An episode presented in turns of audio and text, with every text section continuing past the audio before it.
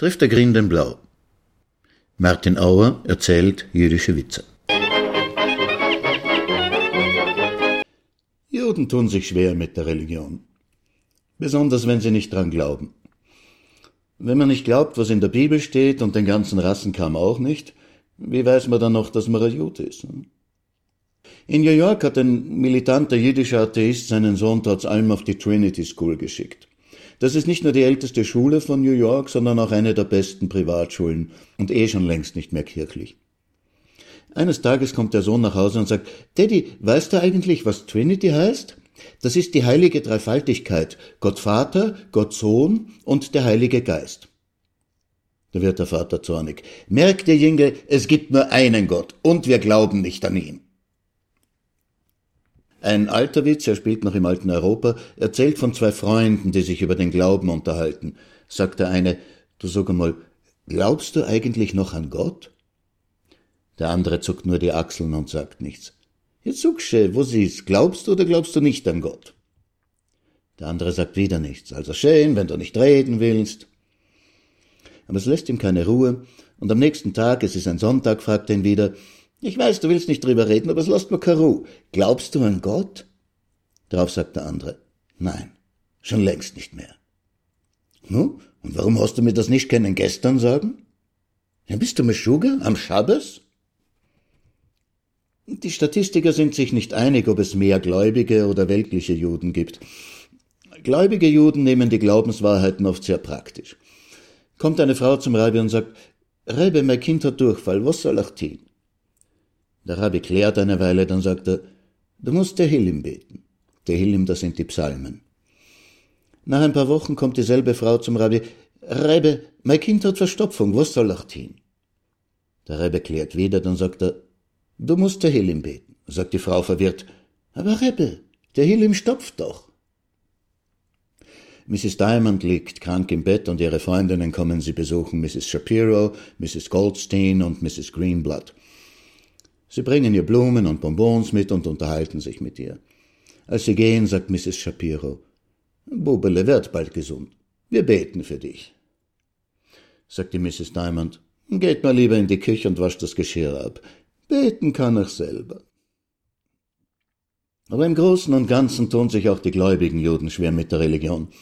Die müssen sich nicht bloß an zehn Gebote halten, sondern an 613. Darum kann es auch gar nicht stimmen, dass Moses, als er vom Berg Sinai zurückgekommen ist, den Juden verkündet hat, ich habe für euch eine gute Nachricht und eine schlechte. Die gute Nachricht ist, ich habe ihn auf zehn heruntergehandelt. Die schlechte, Ehebruch ist immer noch drin.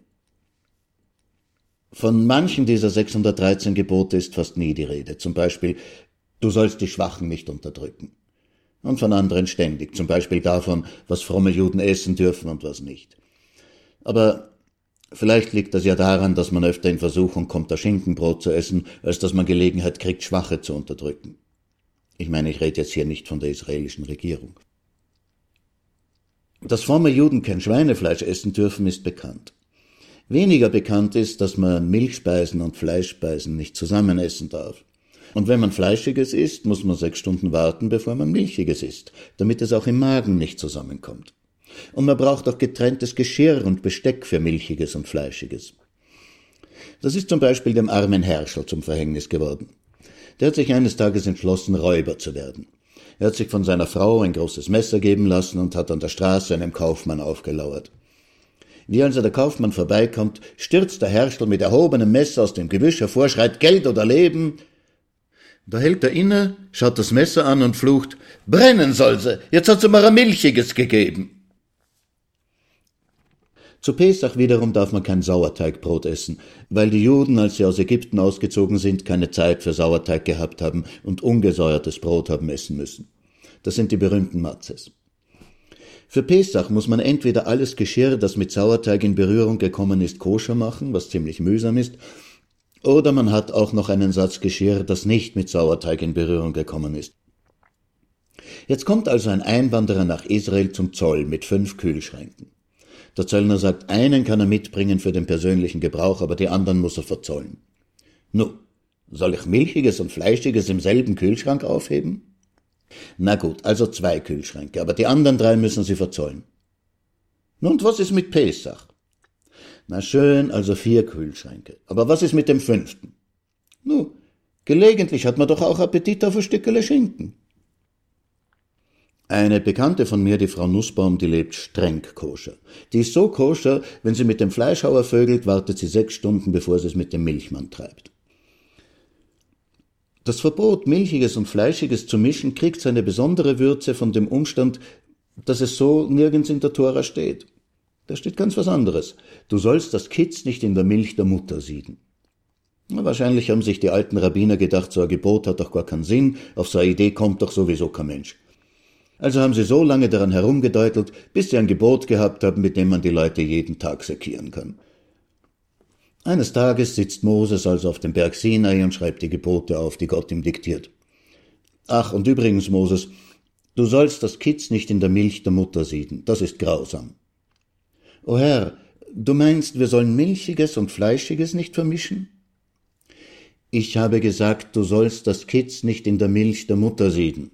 Ich verstehe, Herr. Du meinst, wir sollen getrenntes Geschirr und Besteck für Milchiges und Fleischiges verwenden. Moses, hörst du mir nicht zu? Ich habe gesagt, du sollst das Kitz nicht in der Milch der Mutter sieden. Oh, verzeih mir, Herr, meine Begriffsstützigkeit. Du meinst also, wenn wir Fleischiges gegessen haben, sollen wir sechs Stunden warten, bevor wir Milchiges essen?